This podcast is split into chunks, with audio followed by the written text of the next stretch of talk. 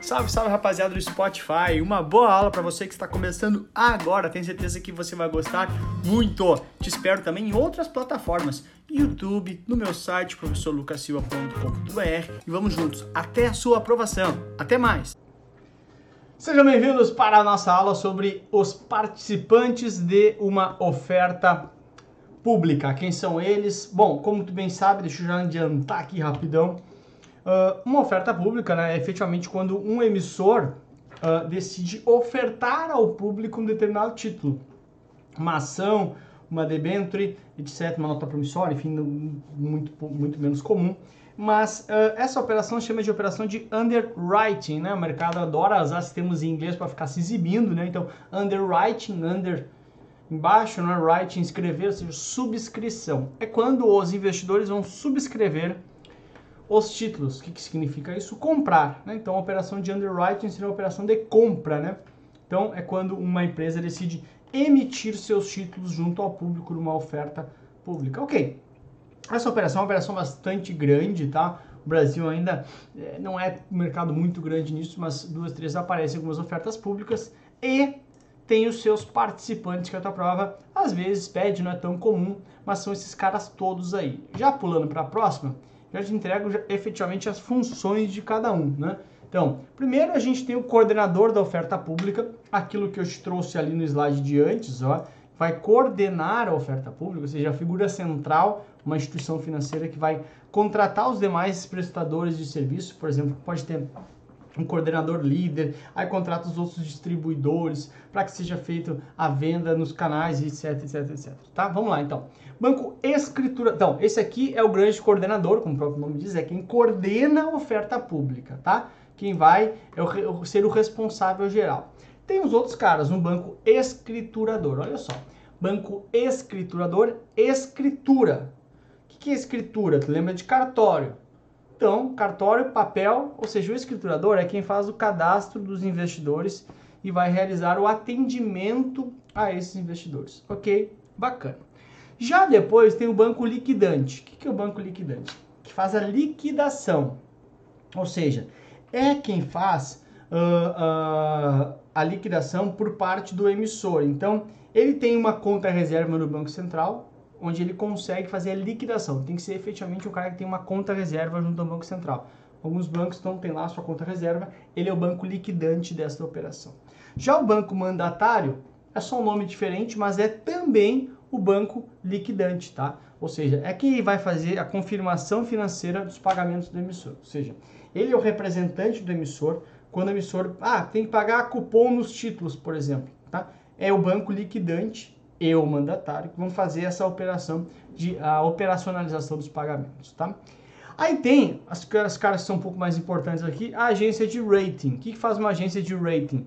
É quem vai dar a nota para esse título. Então, se a gente voltar aqui, esse emissor aqui, por exemplo, está emitindo, vamos supor, uma debenture, tá? E esses caras, então, vão emprestar, né, para esse emissor, portanto, isso aqui é um título de dívida. Vem aqui essa agência de rating e vai falar qual que é a nota de crédito desta debênture. Então é o risco de crédito, né? Se for um AAA, é o melhor das classificações. Depois vai diminuindo um pouco. 2A é um pouco mais arriscado. 1A, mais arriscado ainda.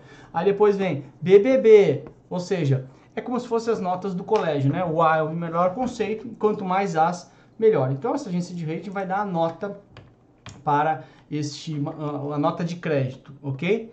Depois tem o market maker, como o próprio nome diz, ó, market maker, maker é fazer, né, fazendo, fazer no mercado. O que, que significa isso? Por exemplo, uh, você comprou lá uma debenture e você é um debenture prazo de 10 anos, né, vamos supor.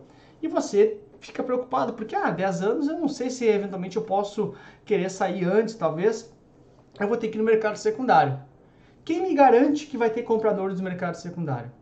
Aí então, a empresa quando está emitindo o título, ela fala assim, eu vou contratar um market maker.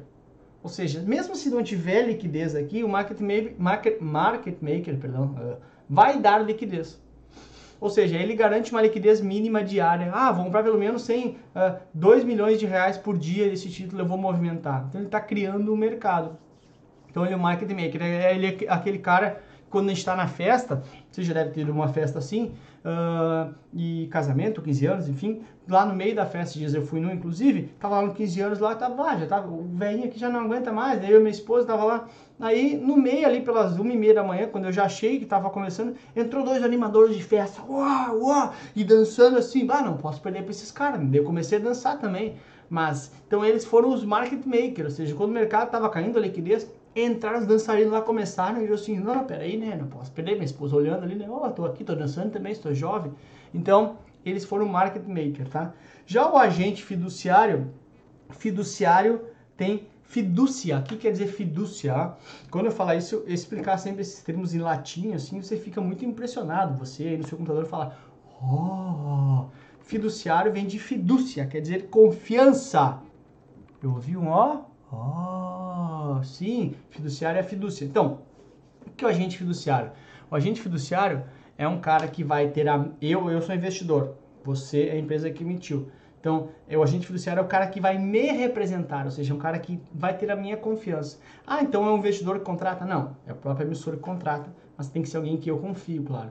Então, é uma instituição financeira, às vezes uma, normalmente uma corretora, né? E que vai uh, ser o meu representante perante o emissor. Porque tu imagina, eu comprei uma debênture da Petrobras. Petrobras atrasou. Tem 100 mil debenturistas, né? Debenturista é quem bota dinheiro no debênture. Imagina eu ligando lá para a Petrobras. Alô, financeiro? Queria falar com o financeiro aí da Petrobras. Quem fala é o Lucas aqui, que tem 10 mil em debênture. Nunca vão me atender. Então, centraliza isso tudo num agente fiduciário, numa instituição que vai representar eu e os demais uh, debenturistas, tá? Essa é a ideia. Aí aqui tem um pouquinho de vida real para você, que é a Alupar, que é uma empresa, né? Tava fazendo uma oferta de distribuição pública de units, de ações, tá?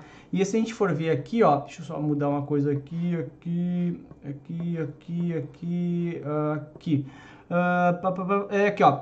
Coordenador líder é o Banco Itaú, junto com uh, o BTG e tal. Ou seja, tem vários coordenadores líderes. Isso que eu quero te mostrar. Tem coordenadores da oferta. Então, o coordenador da oferta era o Banco Itaú nessa situação. Ok? Um pouquinho de vida real para você que eu sempre gosto. Aí a gente vai efetivamente como é que a prova pede isso.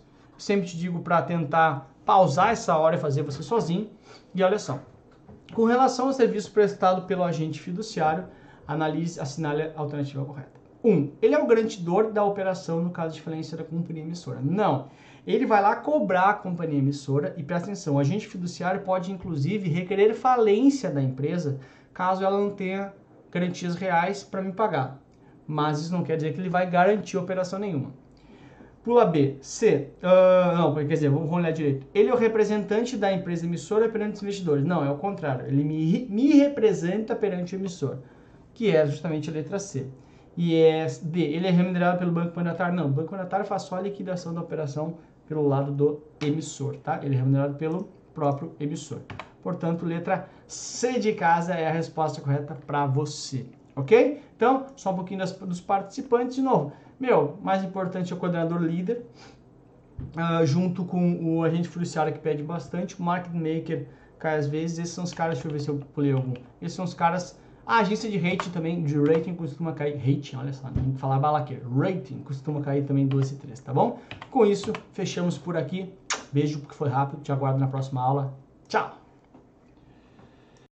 Muito obrigado por ter escutado essa aula aqui no Spotify junto comigo. Valeu pela companhia e te espero também em outras plataformas, no YouTube, no Instagram e também no meu site, todos eles com o professor Lucas Silva. Até a próxima!